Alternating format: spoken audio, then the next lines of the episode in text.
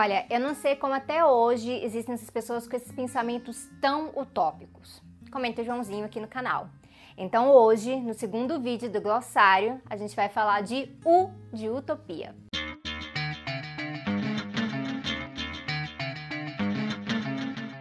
A palavra utopia vem do grego ou topos, que é ou é não e topos é lugar. Então, utopia significa literalmente um não lugar, um lugar que não existe. Na conversa do dia a dia, a utopia passa a ideia de um ideal, um ideal idealista mesmo, no sentido de algo quase que impossível, de tão visionário que é, de tão perfeito que seria. Então, quando o Joãozinho comenta que, ah, isso é muito utópico, é isso que ele está falando. Na opinião dele, ele está falando que é uma visão perfeita demais da realidade, então é impossível. Isso tem a ver com o livro do Thomas More, que é chamado justamente Utopia. Lá em Utopia, que é dividido em duas partes, o More vai falar de uma sociedade ideal e mítica, que não tem ambição, não tem avareza e é totalmente governada pela razão. É bom mencionar então que Utopia é um trabalho de ficção do More. Então, o que ele estava falando ali estava sendo idealizado mesmo, até porque era ficção. Só que aí o que, que aconteceu? Não lugar realmente acabou virando um lugar impossível na cabeça das pessoas. Essa simplesmente virou a definição padrão de utopia, só que não é bem assim. Se a gente voltar pro literal, a gente vai ver que se utopia significa não lugar, ela então não significa sem lugar. Ou seja, uma utopia não precisa aliás, nem deve ser um lugar totalmente idealizado, todo perfeito e muito menos impossível.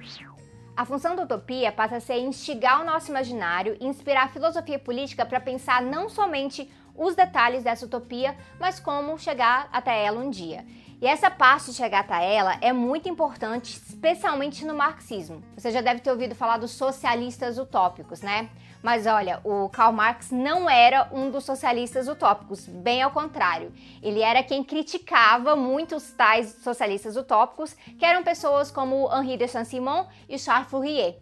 Foram, na verdade, o próprio Marx e o Engels que passaram a chamar esses pensadores de utópicos, sabia disso? A crítica era que esses pensadores imaginavam uma utopia, um outro lugar, mas não apresentavam nenhum método de transformação da realidade para chegar até esse lugar. Então não é que eles eram socialistas utópicos, é que eles eram socialistas meramente utópicos. Pensando nisso, o Marx e principalmente o Engels passaram a enfatizar que a contribuição deles era para um socialismo científico. O marxismo tem como base o materialismo histórico, que é o oposto concreto de qualquer coisa idealista. E sim, vai ter M de materialismo histórico, mas a ideia é que o método marxista nos ajuda a compreender o passado e pensar a organização da vida social, política e econômica para o futuro. Ou seja, o socialismo dos marxistas também vai ter uma utopia, pois se a gente vive sob o capitalismo, né, o socialismo e o comunismo são não lugares hoje. Mas para os marxistas não basta ter utopia, tem que ter método de transformação também. É aquela coisa de uma tal de tese 11 do Marx sobre o Feuerbach. Não basta apenas interpretar o mundo, tem que transformá-lo. Só que tem uma outra coisa, que é algo que os marxistas humanistas vão acabar enfatizando bastante, que é o fato que também não basta ter método de transformação e não ter utopia. Isso geraria um mecanicismo, deixa as coisas muito voltadas para as estruturas e acaba esquecendo dos princípios e questões de consciência que afetam as pessoas, que são as pessoas que precisam construir e viver nesse não lugar. Então tem que se resgatar a utopia. Tem três autores dessa linha que vão trabalhar com utopia, que são Ernst Bloch, o Walter Benjamin e o Herbert Marcuse. O Bloch vai falar que a utopia nos faz ultrapassar a marcha natural dos eventos. Então, para ele, a utopia é muito importante para que a ação política não fique refém dos ciclos e das derrotas. Ela ensina a ousar para imaginar sim um outro mundo. Mas não um mundo perfeito, porque o socialismo não tem nada a ver com essas aspirações de perfeição, e sim um mundo justo, e que essa justiça garanta o fim da exploração e das opressões. Vocês já ouviram falar também daquela interpretação do Eduardo Galeano, que a utopia serve para que eu não deixe de caminhar? Pois o Galeano tá nessa linha do Bloch, para quem a utopia está conectada à esperança.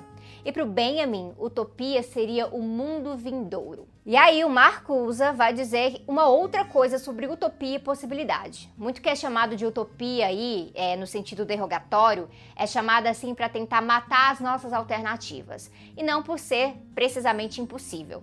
O que ele argumenta é que se a nossa capacidade material, intelectual, pode criar as condições para um mundo utópico, do jeito que os socialistas pensam, então seria o fim da utopia, porque já poderia ser lugar. E a única coisa impedindo de tomar esse lugar é a posse desigual e capitalista das forças de produção. Então, uma questão material.